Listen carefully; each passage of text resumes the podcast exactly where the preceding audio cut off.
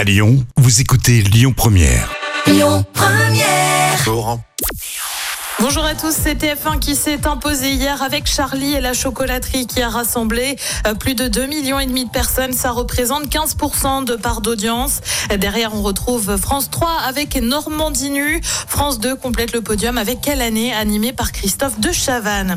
Et puis, une fois n'est pas coutume, on jette aussi un œil aux audiences de dimanche soir et plus précisément aux vœux du président. Ils ont été suivis par près de 10 millions de Français, un chiffre relativement stable par rapport à l'année précédente.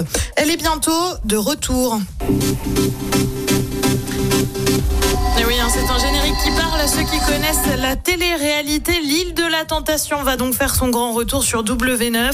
L'émission avait déjà été reprogrammée sur la chaîne de la TNT et remise au goût du jour par rapport à la version des années 2000 sur TF1. La nouvelle saison sera donc diffusée dès le 18 janvier prochain et présentée par Delphine Vespizer. Comme le veut le concept, on retrouvera cinq couples venus tester la solidité de leur relation au milieu des tentateurs et tentatrices. La saison diffusée en 2019 avait attiré près de 800 000 téléspectateurs en moyenne.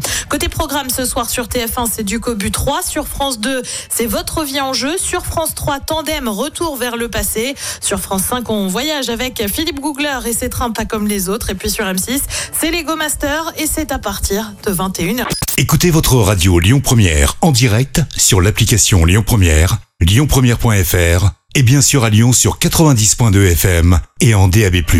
Lyon Première.